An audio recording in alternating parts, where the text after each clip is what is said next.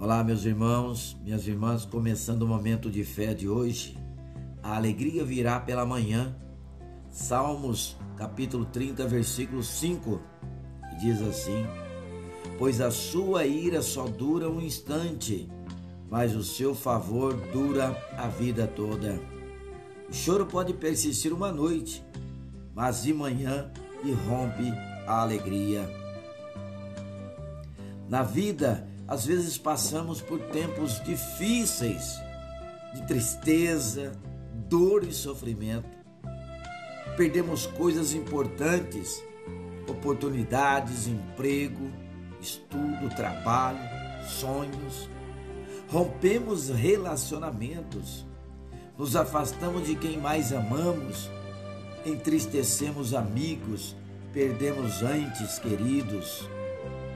O choro a angústia e o luto parecem não ter fim, mas creia, Deus põe fim ao nosso sofrimento. Mesmo que tudo diga o contrário, tenha fé, a alegria virá. Em muitas passagens bíblicas, vemos a graça de Deus se manifestando na vida de seus filhos e com você não será diferente. Os amigos de Daniel foram lançados na fornalha, mas saíram de lá ilesos. O próprio Daniel esteve uma noite na cova com leões famintos, mas nenhum deles lhes fez mal.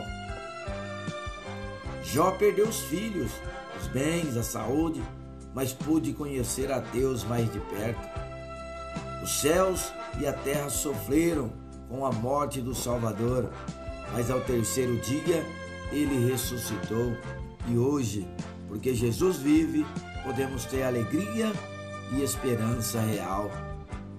Confie ao Senhor a sua vida e peça ajuda para esses momentos difíceis. Vamos falar com Deus agora.